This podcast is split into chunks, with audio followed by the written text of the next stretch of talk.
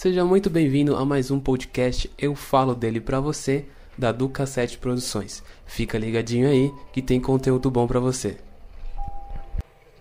Olá pessoal, eu sou a Bruna, eu estou aqui hoje com a minha amiga Renata e nós somos da Duca 7 Produções. Nós estamos aqui com um objetivo bem legal, passar para vocês várias referências em relação à religião do, do cristianismo protestante, documentários, muitas coisas desse, desse segmento. Somos alunos de rádio, TV, internet da Universidade de Cruzeiro do Sul e esse podcast ele tem o intuito tanto nós quanto você conheçamos vários aspectos do podcast religioso, não é mesmo, Renata? É isso mesmo, Bruna. A gente vai trazer fatos curiosos para vocês, como por exemplo, Bill Nichols, que é o pai do documentário. A gente espera que você possa aprender bastante coisa sobre o tema que envolve audiovisual com religião. Bill Nichols é o pai do documentário e ele é um documentarista incrível, tem um livro maravilhoso. O nome do livro, eu espero que você leia um dia na sua vida, é o Introdução ao Documentário. E nesse livro, Bill Nichols nos conta que há seis modos de produzir documentário segundo a visão dele.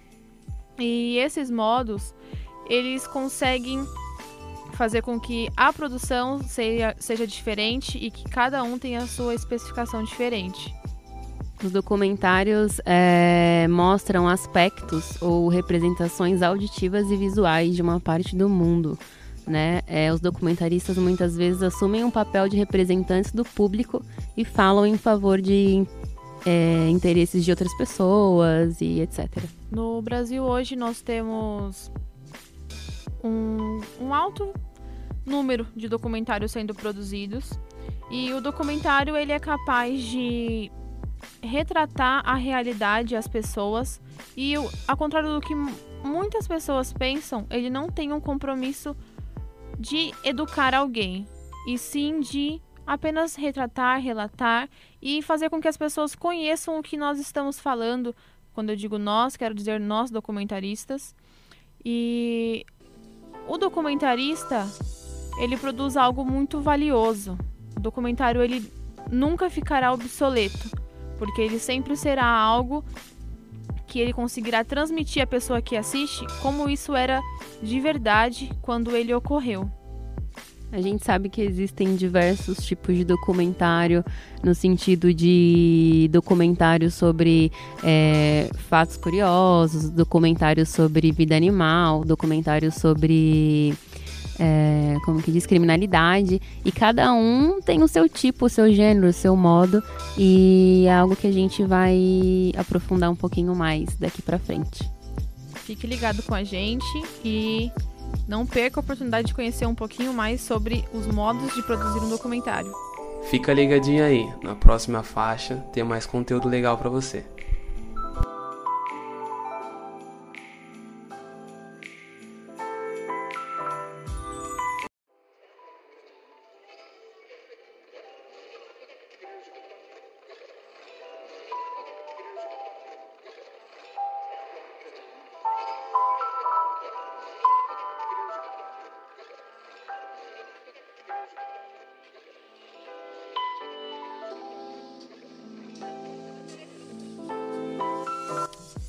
Olá, retornamos aqui com o nosso podcast e você irá conhecer hoje quem foi Bill Nichols, qual é a representatividade dele para o documentário e como e por que ele é conhecido como o pai do documentário. Para quem não sabe, Bill Nichols é um crítico de cinema e teórico americano, mas ele é mais conhecido por seu trabalho nos documentários. Ele tem um livro lançado em 1991 que se chama Representando a Realidade: Questões e Conceitos em Documentário. Um livro muito conhecido também do Bill Nichols é Introdução ao Documentário. E nesse livro, que eu espero que um dia você leia porque ele é maravilhoso, ele explica que há seis modos, seguindo as definições dele, para se produzir documentário. Então, essas especificações que Bill Nichols cita, ela consegue te situar no mercado audiovisual documentarista e muitas vezes só ao assistir um documentário caso você já tenha lido o livro ou simplesmente saiba um pouquinho do que ele diz, você já consegue distinguir os modos só ao assisti-los. A gente tem como modo é, o poético, o expositivo, o observativo, o participativo, o reflexivo e o performático. A gente pode começar a falar um pouquinho de cada um e só para vocês entenderem, a gente no modo participativo é onde o documentarista está, por exemplo, conversando com uma pessoa que está sendo, que está contando o relato dela e aí ele tem a total liberdade de aparecer no vídeo, ou de repente aparecer a voz dele, de repente aparece ele até mesmo interagindo com a pessoa, caminhando numa rua. O modo participativo que o Bill Nichols cita no livro dele é esse modo onde a pessoa participa com tudo que está acontecendo. Em contraponto, nós temos o modo expositivo, que sendo seguido somente pelo nome dele, você já sabe que ele vai expor. E ele expõe algum fato, os relatos dos personagens e ele não tem interferência da produção diretamente, não há aparição do diretor, mas ele tem uma característica singular que é utilizar uma narração, coisa que nos outros modos que você irá conhecer hoje não tem. Ele também fala sobre o modo poético, que é um modo que ele, ele argumenta com bastante imagens, com coisas além da fala, e ele tem um ponto de vista específico, que é apresentar proposições sobre problemas que necessitam de soluções. E algo muito legal no, no modo poético é que ele é totalmente diferente do expositivo, né? Sim, cada um tem as suas diferenças porque os modos eles foram meio que surgindo dessa forma dependendo da necessidade que o modo anterior tinha e não foi exposto. O modo observativo, ele é algo que provavelmente você já assistiu. Quando você assiste algo como o programa A Liga ou como o Linha Direta, por exemplo, você já consegue entender que ele irá te mostrar exatamente como ocorreu o fato que o documentário está tratando. Então, ele tem um compromisso em ser muito fiel aos fatos verídicos ocorridos. Como o modo poético que a gente citou quase agora, o modo performático suscita questões sobre o que é o conhecimento, o que se pode considerar como entendimento ou compreensão, além de informações objetivas, o que entra em nossa compreensão sobre o mundo e todas as coisas que geram no planeta. Nichols também deixa bem claro como é possível você trabalhar de forma híbrida, ou seja, utilizar mais de um modo no mesmo produto audiovisual. E para que a gente conheça mais sobre o documentário, nós entrevistamos o documentarista Fernando Dourado e ele tem um repertório sensacional e agora você vai conhecer um pouquinho com a gente. Fala seu nome. Fernando Dourado. É, o que, que motiva você a, a fazer documentários? Eu sempre gostei. Bom, eu, fa, eu sou formado em sociologia, né? Então, assim, é, faz parte de ver as histórias da, a história das pessoas, né? Uhum. Eu acho muito legal porque quando você faz um é, documentário, você aprende sobre aquele assunto muito, né? E a história das pessoas, né? Então eu acho muito legal isso. Sempre gostei de documentário. Antes de fazer, assistia muito, né? Uhum. É uma coisa que, que me fascina muito, né? ver a, a história das pessoas mesmo toda história é interessante, né? Uhum. Não tem uma história de vida de uma pessoa que não seja interessante. É, depende da maneira como você olha isso, né? Ou conta isso, né? Ou recorta os fatos, né? Mas é tudo assim. Entendi. E fala pra mim, não sei se você sabe de cabeça, alguns diretores e por que, que você gosta desses diretores. Eu, assim, curto muito o Glauber Rocha, né? Uhum. Isso aí, toda a filmografia, os livros dele, eu tenho todos, né? Porque é uma referência, né? O pensamento dele, né? O pensamento é político do, do Glauber, principalmente, é, é uma inspiração para o documentário, para você ter, você ter uma integridade, né? Uhum. É, é, moral, uma honestidade intelectual. A gente tem que se espelhar nesses caras que fizeram alguma coisa, né? Bem bacana. O Glauber é um. Outro que não tem nada a ver nesse sentido com o Glauber, mas também é de uma honestidade grande, é Tarkovsky, né? Sim. E tem um livro dele que eu, eu li, eu achei muito bacana, chama Esculpir o Tempo, onde ele fala várias coisas, mas ele bate num ponto que é muito importante, né? É honestidade ao fazer um filme, né? Seja de qualquer que seja o gênero, né? A honestidade mesmo, né?